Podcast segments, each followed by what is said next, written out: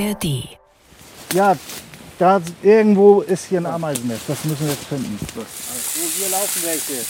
Stefan? Also hier laufen wir, jetzt muss hier irgendwo sein. Geh mal da bitte rein. Moin. Die Reportage. Ein Podcast von NDR Info. Natur. Sehen Sie, ne? dass hier überall Ameisen laufen so und jetzt müssen wir denen nur nachgehen, wo die hinlaufen und dann haben wir das Netz. Herzlich willkommen zum Moin die Reportage. Mein Name ist Karen Busche und heute geht es um sehr kleine Lebewesen, die vielleicht manchmal auch ein bisschen nervig sein können, aber streng geschützt sind. Die Ameisen. Und es geht auch um Menschen, die auf eine besondere Weise mit diesen Tieren verbunden sind. Die Ameisenheger. Sie wissen ganz viel über Ameisen und wollen sie schützen, weil sie eine wichtige ökologische Funktion in der Natur haben. Und meine Kollegin Alexa Hennings hat einige von ihnen getroffen und war für unseren Naturpodcast bei einer Ameisenumsiedlung dabei. Hallo Alexa. Hallo Karen. Wo hast du denn die Ameisenheger getroffen? Das war am Ortsrand von Büchen in Schleswig-Holstein an einem Tag im Juli und dort in der Nähe in Müssen, da ist sozusagen das Nest der Ameisenheger.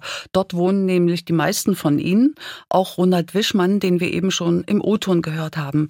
Und da war ihr Einsatz in Büchen ja quasi ein Heimspiel.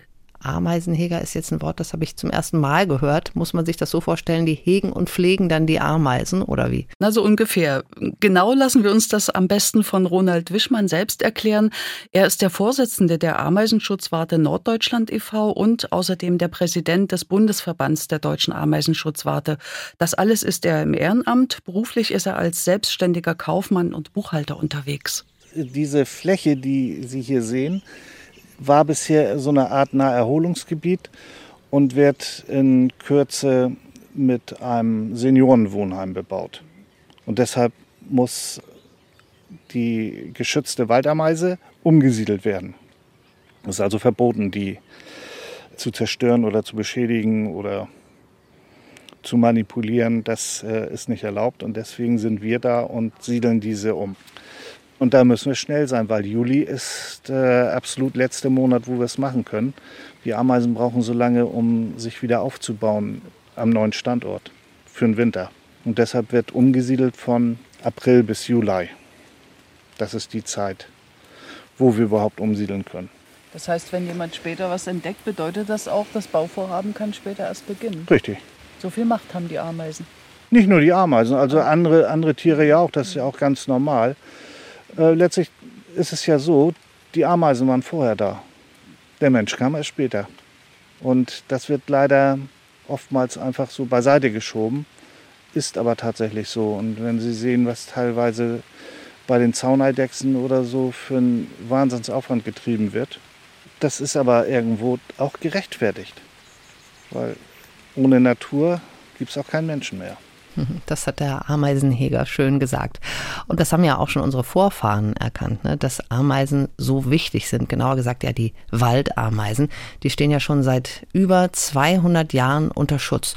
Und trotzdem gehen die Bestände der Waldameisen in Deutschland immer mehr zurück. Genau, und dafür ist leider der Mensch verantwortlich. Einmal, weil er zum Beispiel in der Landwirtschaft äh, Insektizide einsetzt und die machen dann auch den Ameisen am Feldrand zu schaffen. Oder weil beim Holzeinschlag im Wald zu schwere Maschinen verwendet werden. Und leider gibt's ja immer auch noch die mutwillige Zerstörung oder zumindest die Störung der Ameisennester.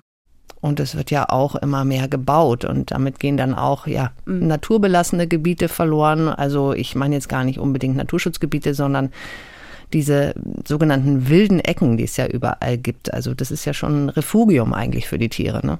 Ja, genau. Und so eine wilde Ecke war das nämlich auch in Büchen. Das war also einfach ein Stück Wiese mit ein paar Büschen dazwischen und Bäumen, die am Rand standen. Mhm. Und auf den ersten Blick hätte ich da auch keine Waldameisen vermutet. Also da denkt man ja immer an große Ameisenhügel im Wald, die man im Prinzip gar nicht übersehen kann. Aber ich habe an dem Tag gelernt, dass selbst geschulte Ameisenheger manchmal erst Detektiv spielen müssen, um die Nester zu finden. Einen kurzen Eindruck von der Suche haben wir ja schon am Anfang gehört. In Büchen, das ist also kein dunkles Waldstück, sondern da kam Sonne durch und Ronald Wischmann hat mir erklärt, je mehr die Sonne durchdringen kann, desto kleiner sind die Ameisenhügel. Und das meiste ist für uns ohnehin unsichtbar. All die Nester sind unterirdisch. Bei den Waldameisen ist es so, dass die ein deutlich sichtbaren Hügel bauen. Den brauchen sie einfach, um die Sonnenenergie einzufangen.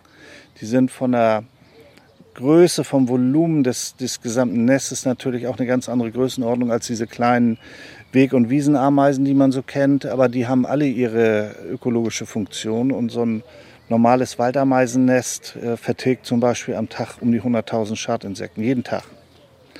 Und dazu gehören eben auch Zecken, Eichen, Prozessionsspinner und was man sonst so nicht haben will. Und natürlich viele Schädlinge. Also wenn man die Ameisen mehr forcieren würde und die mehr lassen würde im Grunde genommen, dann bräuchte man sich auch kaum noch Gedanken machen über irgendwelche Bekämpfung mit Chemie oder Gift. Der Raps zum Beispiel hat über 30 verschiedene Schädlinge. Und wenn der Raps nicht in der Blüte ist, dann sind die Schädlinge in der Zeit im Knick. Und Knicks sind ganz prädestiniert dafür, dass äh, Waldameisen da wunderbar leben können. Und würde man die da lassen und auch fördern, dann würden die schon auf natürliche Art und Weise den Schädlingsdruck so niedrig halten, dass man sich keine Gedanken machen muss. Ah, das ist ja spannend. Das mit den Zecken, das wusste ich noch gar mhm. nicht. Viele werden ja doch bei dem Gedanken an Ameisen, naja, ich sag mal so ein bisschen nervös. Ne? Zum Beispiel, wenn sie bei ihnen dann auf der Terrasse oder auch in der Küche herumlaufen oder an Speisen rumknabbern oder sich dann womöglich sogar irgendwo im Haus einnisten. Ja, ging mir genauso. Bin ich auch ein bisschen nervös geworden, weil in diesem Sommer hatte sich ein ganzes Ameisenvolk in der Wand, also genauer gesagt in der Dämmung von unserem Gartenhaus gemütlich eingerichtet. Mhm. Das sind dann zwar keine geschützten Waldameisen, aber ich wollte sie ja trotzdem nicht umbringen und äh, nur weil sie dort waren, wo ich sie nicht haben wollte.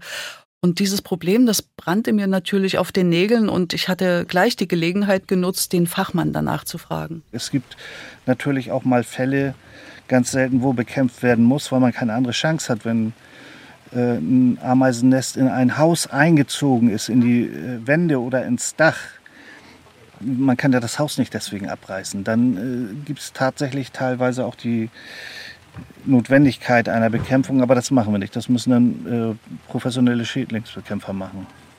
Hm. Man liest auch immer wieder, man könne die Ameisen rauslocken, aber doch nicht so ein ganzes Volk, oder? Das halte ich für einen Quatsch. Man muss immer erstmal gucken, warum sind die Ameisen da. Die Ameisen haben ja einen Grund, warum sie dahin gegangen sind. Und wenn man das dann weiß, dann kann man eventuell versuchen, denen das in der Nähe noch schöner zu gestalten. Aber es ist schwierig. Die Ameisen äh, wissen schon, was sie wollen. Und deshalb muss man auch immer, wenn man umsiedelt, schon so weit weggehen, dass die nicht wieder zurücklaufen können. Und das äh, kann zwei Kilometer sein. Man kann ja googeln und im Baumarkt sich was kaufen oder sonst wie, aber letztlich ist es so, egal welche Ameisenart es ist, die sind ja nicht dumm. Diese Gifte oder Chemikalien oder was da ausgelegt wird, erreichen normalerweise nicht die Königin. Aber die Königin merkt, wenn von der Mannschaft welche fehlen. Und deshalb kann man pauschal sagen, für jede umgebrachte Ameise kriege ich zehn neue. Also erreicht man im Grunde genommen genau das Gegenteil damit. Und zusätzlich, dass die Ameisen das Gift in der eigenen Wohnung verteilen zum Beispiel. Oder auf dem eigenen Grundstück. Es gibt ein paar wenige Ameisenarten, die auch substanzzerstörend sind. Die werden dann auch als Schädlinge gelistet, substanzzerstörend, hat Ronald Wischmann gerade gesagt. Was meint er damit? Also was können die so zerstören? Also ein ganzes Haus zum Einsturz bringen, da denkt man ja gleich dran, das können unsere Ameisen eher nicht, aber die Verwandten von ihnen, die Termiten, die sind mhm. ja viel größer als die Ameisen, die schaffen das durchaus. Tatsächlich. Ja, die Termiten, die besiedeln ja die wärmeren Gebiete der Erde und sie können tatsächlich Häuser oder auch Hütten so schädigen, dass sie unbewohnbar werden. Aber unsere heimischen Ameisen können immerhin, wenn sie sich in die Wände oder ins Dach einnisten, dann eben Dämmung zerstören, also regelrecht zerbröseln. Ich habe das gesehen, das waren lauter kleine Krümelchen und auch Holzbauteile zerstören. Und falls diese Gefahr besteht, hat Ronald Wischmann mir einen Rat gegeben. Da ist es erstmal wichtig festzustellen, welche Art ist es. Also wenn ich jetzt tatsächlich einen Ameisenbefall zu Hause habe in der Wohnung, dann muss die Art als erstes bestimmt werden. Und das kann dann zum Beispiel durch uns erfolgen. Man kann uns auch die Probe dann schicken. Wir haben da äh, Spezialisten für Artenbestimmung.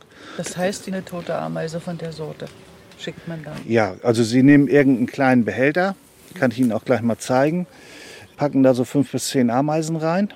Vorsichtig, die dürfen dann nicht gequetscht werden, schicken uns die zu, dann wird die Art sicher bestimmt. Und dann kann man selbst entscheiden, ist es jetzt zum Beispiel eine Lasius niger, das ist diese schwarze Wegameise, ist vollkommen ungefährlich, das sind die, die man auch äh, unter den Terrassenplatten und so weiter hat. Dann kann man selbst entscheiden, arrangiere ich mich mit denen, leite ich diese Ameisen, indem ich Duftbarrieren dahin äh, lege, dass sie nicht mehr ins Haus kommen zum Beispiel. Oder wenn ich auf der Terrasse barfuß laufen möchte und mag keine Ameisen, dann nimmt man ein Nelkenöl zum Beispiel mit Wasser vermischt, sprüht das ein, geht keine Ameise drauf. Ist es aber eine schädliche äh, Ameise, dann hat man auch gleich den richtigen Wink für den Schädlingsbekämpfer, dass der dann weiß, mit wem er es zu tun hat und wie er dann daran gehen muss. Das muss ich mir auf jeden Fall mal merken mit dem Nelkenöl. Wie ist das denn mit deinen Ameisen ausgegangen in deinem Gartenhaus? Sind die freiwillig gegangen? Ja, ich habe nicht Nelkenöl genommen, sondern Zitronenöl mit Wasser verdünnt gesprüht. Das ist auch eine Möglichkeit. Es muss was sein, was sehr stark riecht. Und mhm. die fliehen vor den anderen starken Gerüchen. Das soll ihnen dann zeigen, dass sie hier unerwünscht sind. Und so wie Ronald Wischmann sagt, Ameisen sind ja nicht dumm. Die haben das auch irgendwann kapiert. Und jedenfalls sind sie jetzt nicht mehr in der Wand. Bin ich sehr froh. Und ich hoffe, Sie haben ein schönes neues Plätzchen im Garten gefunden und verspeisen dort genüsslich Zecken, weil von denen haben wir nämlich auch reichlich im Garten. Mhm. Aber das sollte jetzt nur ein kleiner Exkurs sein, denn hier geht es ja ums Ameisen retten und nicht ums Ameisen vernichten, nicht wahr? Und während ich mit Ronald Wischmann gesprochen habe, waren die anderen Mitstreiter vom Verein der Ameisenschutzwarte Norddeutschland, darunter zwei Kinder, schon auf dem Gelände unterwegs, das bald bebaut werden soll. Und als wir dazu kamen, hockten alle gerade an einer Stelle, wo einmal ein Ameisennest war. Wie tief geht das hier? Also das normalerweise, normalerweise kann man sagen, dass ein Drittel oberirdisch ist und zwei Drittel sind unterirdisch. Und dann geht das wie eine Pyramide. Und wir haben hier jetzt uns einen Graben gemacht und jetzt tasten wir uns von außen ran. Und neulich war hier noch das belebt sozusagen. Ja, ja, ja, ja. Aber wie gesagt, es kann auch sein, dass die schon wieder umgezogen sind oder dabei sind oder wollen. Äh, wir nehmen sie auf jeden Fall mit. Aber richtig viele Asseln sind da drin. Die Asseln leben in Symbiose mit den Ameisen. Die äh, vertilgen nämlich den ganzen Müll und Friedhof von den Ameisen. Also die haben eigene Müll, Müllhalden und Friedhöfe und die, die Asseln ernähren sich davon und halten somit natürlich auch Krankheiten von den Ameisen fern wir suchen jetzt mal das andere Netz. Also ich habe eben eine, eine Waldameisenarbeiterin gesehen, die Material getragen hat. Also wir müssen jetzt nur, nur sehen, wo das ist. Die Heckenschere, ich weiß nicht, willst du die nehmen? Wir haben auch so eine ausklappbare Lange, wegen der Brombeeren. Ja. Ja, da irgendwo ist hier ein Ameisennest. Das müssen wir jetzt finden. Also, hier laufen welche. Stefan, also hier laufen wir, jetzt muss hier irgendwo sein. Geh mal, geh mal da bitte rein. Sehen Sie, ne? dass hier überall Ameisen laufen so und jetzt müssen wir denen nur nachgehen, wo die hinlaufen und dann haben wir das Netz. Das klingt auf jeden Fall nach einer abenteuerlichen Suchaktion oder wie hast du es vorhin genannt? Ich glaube, Detektivspielen. Mhm. genau. Ich hätte gedacht, genau wie du, dass man Ameisenhaufen eigentlich schneller findet, weil man sie ja doch eigentlich, dachte ich, deutlich sehen kann und man gar nicht lange suchen muss. Also, die müssen ja schon mit Leidenschaft dabei sein. Ja, da sind Enthusiasten am Werk und zwar bis hin zu den Kindern, wie ich erfahren habe. Der Junge, der da immer so interessiert dazwischen gefragt hat, das mhm. ist der zehnjährige Jakob Menninghaus. Und ich wollte von ihm wissen, ob er das erste Mal dabei ist beim Ameisenumsiedeln. Ja, also ich komme aus Gesmold, ich bin hier zu Besuch und jetzt äh, war das hier der Vorschlag, dass wir hinfahren und da habe ich ja gesagt, weil ich mich für Insekten aller Art interessiere mhm. und auch für Ameisen. Was findest du an Ameisen spannend? Äh, dass jeder in der Kolonie seine Aufgabe hat. Es gibt 16 äh, verschiedene Aufgaben. Es gibt zum Beispiel Arbeiterinnen, die Wächter der Königin und so weiter. Und dass die das so schaffen, das fasziniert mich. Sich so abzusprechen ohne Sprache. Ja, ne? das machen die ja über Duftstoffe. Ja. Ja, kannst du verstehen, dass manche Leute keine Ameisen mögen und die lieber weghaben wollen? Ja, das kann ich verstehen, weil wir haben auch welche im Garten und die äh, untergraben dann halt die Erdbeeren und so. Und der Rasen ist auch schon von denen zerfressen. Aber ihr lasst sie da, oder? Ja, mehr oder weniger. Also das sind ja keine Waldameisen, also manchmal, wir laufen ja sehr viel über unseren Rasen, also werden die Hügel, also es sind so kleine Sandhügel, mhm. dann werden die eh meistens eingestampft. Und hier, hättest du dir das jetzt so aufwendig vorgestellt, oder? Äh, Für mich ist ja auch das erste Mal. Ich bin jetzt zum Beispiel überrascht, dass hier mit dem Bagger zugange gegangen ist. Ja, das hat mich auch überrascht, aber ich habe schon vermutet, dass das äh, sehr lange dauert, weil das ist, ist, halt dieses Volk und das kann man ja nicht einfach so mit dem Spaten einfach so wegschippen, sondern muss man ja Schicht für Schicht abtragen. 16 verschiedene Aufgaben hat der Junge gerade erzählt, haben die Ameisen da in einem Ameisenvolk. Ähm, das wusste ich auch nicht. Diese Arbeitsteilung ist ja wirklich beeindruckend. Weißt du, was die da im Einzelnen machen, die Ameisen? Ja, da wäre zum Beispiel die Nahrungssuche, der Nestbau, die Ausbesserung des Nestes, Ernährung der Königin, Versorgung der Eier, Versorgung der Puppen, das Bewachen der Königin, die Verteidigung der Königin und letztlich die Verteidigung des ganzen Volkes. Und letzteres, also das Bewachen, Verteidigen, übernehmen die sogenannten Soldatinnen. Die sind dann auch viel kräftiger gebaut als die anderen Ameisen. Die sind kleiner und schlanker. Und Soldaten gibt es übrigens nicht, denn so ein Ameisenvolk ist ja das pure Matriarchat. Also die männlichen Ameisen, die sterben nach dem Hochzeitsflug ja ab. Mhm. Aber jetzt erstmal wieder zurück nach Büchen. Mhm. Inzwischen hatten die Ameisenhäger mit der Heckenschere die Brombeeren beseitigt und es kam tatsächlich das Nest zum Vorschein. Er hat es, ja. Wo ist es? Da ist es. Ja. Ah, ja. Dann haben wir es. Hier ist auch schön Betrieb kann man sehen. Ne?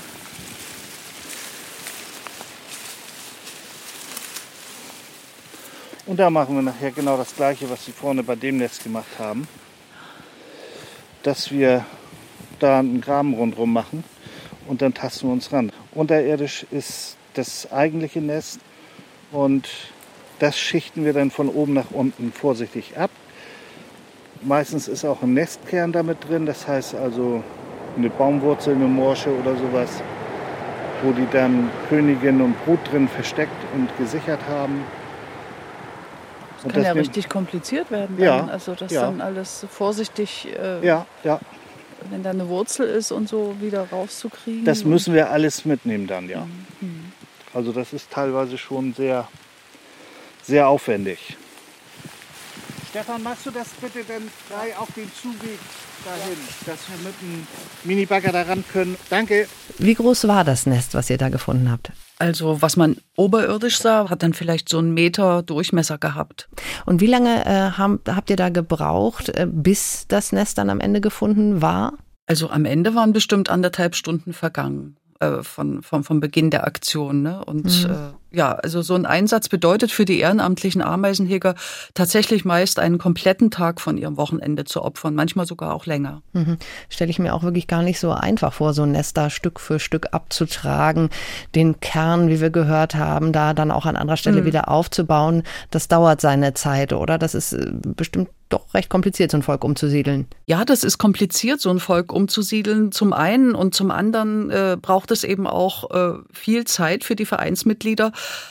aus Müssen in Schleswig-Holstein, denn sie legen auch große Strecken zurück, um zum Beispiel in Niedersachsen, in Mecklenburg-Vorpommern oder in Brandenburg zu helfen. Und da habe ich mal nachgeschaut. Es gibt ja in neun Bundesländern Landesverbände der Ameisenschutzwarte. Die alle gehören zum Bundesverband der deutschen Ameisenschutzwarte. Und diese Dachorganisation, die gibt es seit 1981. Das ist für einen Naturschutzverband ja doch recht jung. Und das zeigt ja auch, ne, dass der Gedanke, dass Ameisen Hilfe brauchen, doch schon ähm, lange Zeit hatte, bis er in der Gesellschaft angekommen ist. Aber offenbar können die ja auch immer noch ganz gut Leute gebrauchen, oder? Mhm, genau. Zum Beispiel in Mecklenburg-Vorpommern oder Niedersachsen gibt es noch keine eigenen äh, Verbände und deshalb muss eben die Gruppe um Ronald Wischmann tatsächlich von der Oder bis zur Ems tätig werden. Das ist ein riesiges Gebiet. Mhm. Und äh, dazu kommt, die Arbeit ist mit dem Umsetzen der Völker noch nicht getan, wie mir Ronald Wischmann und Stefan Jöcke erklärten. Die neuen Standorte müssen auch immer über einen langen Zeitraum beobachtet und betreut werden. Weil Das heißt, die man bräuchte vor Ort dann immer Leute eigentlich. Ne? idealerweise, aber das haben wir nicht immer. Das heißt, wir müssen dann auch äh, da immer mal fahren, aber dann versucht man natürlich immer Touren so zu legen, dass man mehrere Termine gleichzeitig abhaken kann. Und es ist halt wichtig für die Ameisen, dass äh, in dem Zeitraum, wo sie sich noch nicht komplett fertig aufgebaut haben, und das kann teilweise ein paar Jahre dauern, dass man sie da unterstützt und teilweise, wenn dann Wildschweine, Dachse oder Spechte denen zu schaffen machen, dass man sie dann schützt. Teilweise müssen wir sie in Gebieten, wo sie hinkommen, wenn da äh, starker Schwarzwildbestand ist, äh, dass wir die zusätzlich noch mit einer Umzäunung sichern. Das äh, gibt es auch. Die größte Umsiedlung war mit äh, weit mehr als 50 Ameisennestern. Das war in der Nähe von Eberswalde, da wurde ein Kanal erweitert und im Winter sind da die Bäume gefällt worden. Und dann sollten halt dann im Frühsommer sollten die äh, Nester umgesiedelt werden. Und dann hatten mit am Ende, glaube ich, waren es 65 bis 70 ähm, Nester insgesamt von vier verschiedenen Arten.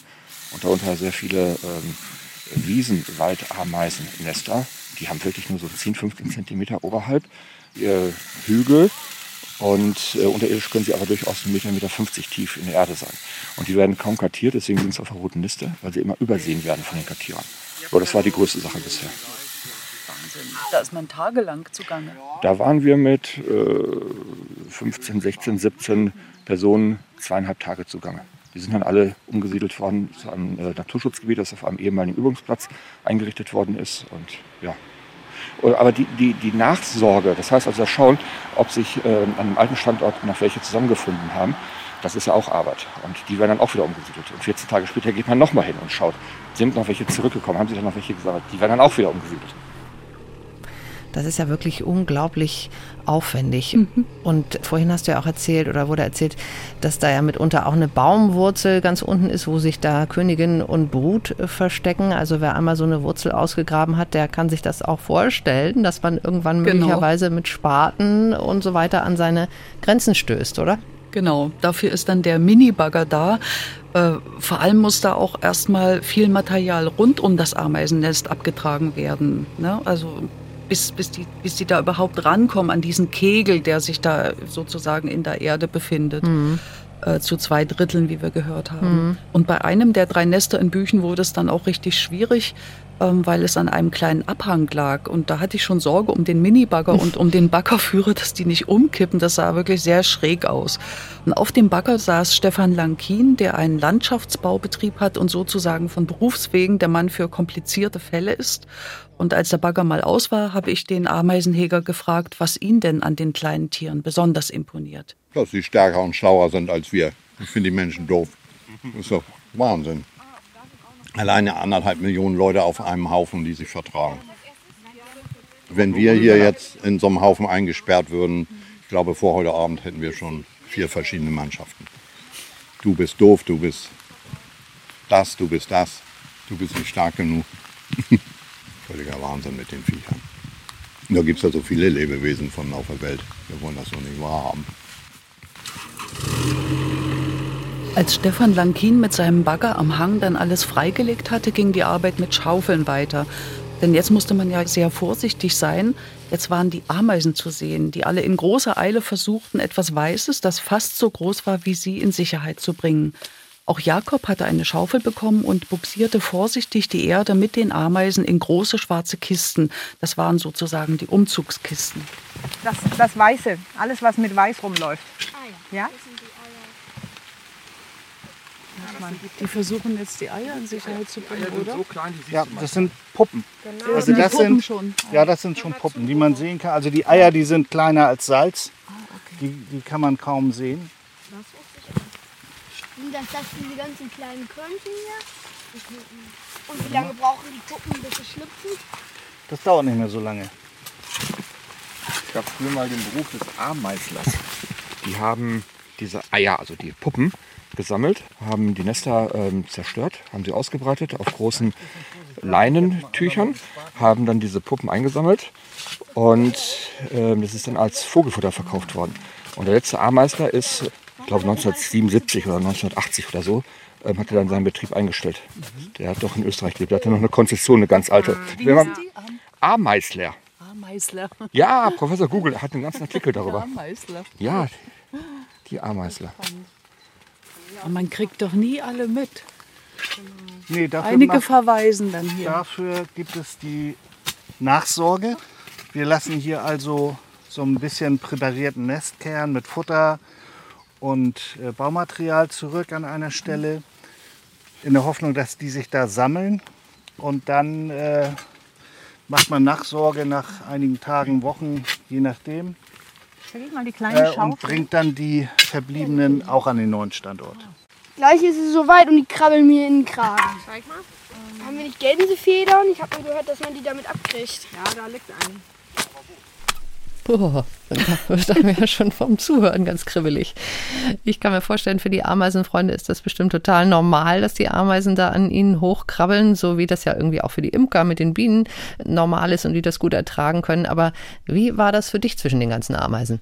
Ja, ehrlich gesagt war mir auch schon am Morgen beim Aussteigen aus dem Auto klar, du hast nicht die richtigen Schuhe an, Sneaker ohne Socken und die Hosen sieben Achtel. Also Perfekt gewählt, ohne. Strümpfe so. Also da ließ die Krabbelei wirklich nicht lange auf sich warten. Besonders als dann die Ameisen mit ihren Puppen in die Kisten geschaufelt wurden. Da steht man ja praktisch mittendrin in so einem Haufen aufgescheuchter Ameisen. Aber komischerweise, mich hat wirklich keine Ameise mit Säure bespritzt. Das ist ja dann das, was weh tut. Aber ja, was so ein richtiger Ameisenfreund ist, der nimmt das in Kauf, auch mal ein bisschen gepiesackt zu werden. Ich habe beobachtet, wie die zweitjüngste Teilnehmerin so ganz cool blieb, wenn die Krabbeltiere über die Hände und den ganzen Arm hochlaufen, sobald man sie auf der Schippe hat. Das war Skadi Seewald, die ist 13 Jahre alt und kommt auch aus Müssen. es kam halt dadurch, weil mein Nachbar, das ist mein Nachbar Ronald, der macht das ja. Und dann kam ich irgendwie dazu und seit diesem Jahr mache ich das auch mit. Und was hast du schon für Erfahrungen gemacht? Ähm, dass jede Umsiedlung anders ist und dass man auch manchmal einen Riesenbagger braucht oder dass man, ja, dass es halt viel Arbeit erfordert und das kommt immer drauf an. Also manchmal haben wir eine Schaufel dabei und Schubkarre und dann geht das auch eigentlich so. Und können deine äh, Mitschüler das verstehen, dass du so ein Hobby hast? Äh, ja, manche finden das ein bisschen komisch, dass ich mich für die Ameisen einsetze. Aber jeder hat ja so sein Ding und meins ist halt die Ameisen. Ist einfach alles so faszinierend, wie die halt leben. Und mir macht das auch Spaß, mit, mit immer mitzukommen, ähm, die wegzufahren, die neu umzusiedeln, einen schönen Ort für die zu finden. Das finde ich halt immer sehr, ja, toll.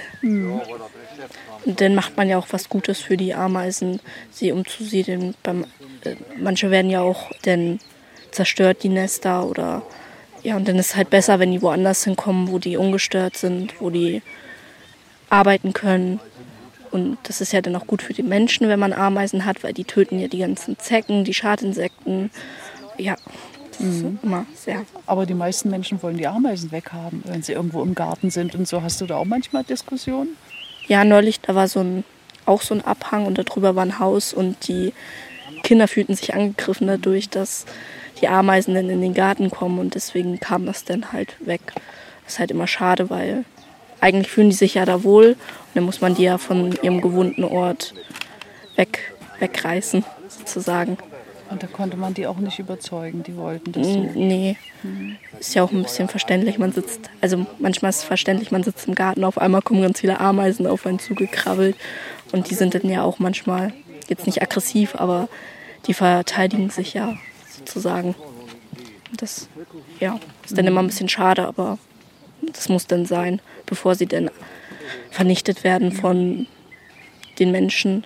Dann kommen sie lieber wohin, wo, im Wald, wo sie ungestört sind. Habt ihr auch bei euch Ameisen im Garten? Ja, haben wir. Das, mein Nachbar hat mal welche mitgebracht, eine sehr schwache Kolonie und die ist dann bei uns eingezogen. Oh. Die laufen auch immer im Garten rum, die sind auch schon einmal umgezogen. Und es freut mich immer, wenn die da sind. Schön. Ja, so ging es dann noch weiter mit Baggern und Schaufeln den ganzen Tag. Dann hat es auch noch angefangen zu regnen, wirklich in Strömen, aber da mussten alle durch. Am späten Nachmittag dann wurden die schweren Kisten mit der Erde, den Ameisen und den Puppen mit dem Auto in ein Büchner Naturschutzgebiet gefahren und dort an geeigneten Stellen ausgesetzt. Und da mussten die Ameisen dann noch gefüttert werden, damit sie auch motiviert sind, da zu bleiben. Wie füttert man denn Ameisen? Ja, das weiß man, wenn man mal welche in der Wohnung hatte. Also Ameisen schmeckt im Prinzip auch all das, was uns Menschen schmeckt, gern was Süßes, Brot, Brötchen, mhm. Kuchen und sowas. Und die Ameisenheger, die machen immer so einen Teig oder die geben den Ameisen auch Zucker. Und mit dem Füttern endet dann so eine Umzugsaktion. Jedenfalls fürs Erste, denn dann muss ja noch nachbetreut werden, wie wir gehört haben. Das heißt, die verbliebenen Ameisen, die sich am alten Standort noch gesammelt haben, müssen zu ihrem neuen Domizil gebracht werden und das ein paar Mal hin und her. Zum Glück haben sie es ja diesmal nicht so weit mit dem Umzug. Vielen, vielen Dank, Alexa, für diese interessante Geschichte. Also Nelkenöl und Zitronenöl, das werde ich mir mal merken. Das war Moin, die Reportage. Heute waren wir bei den Ameisenhegern in Büchen zu Gast.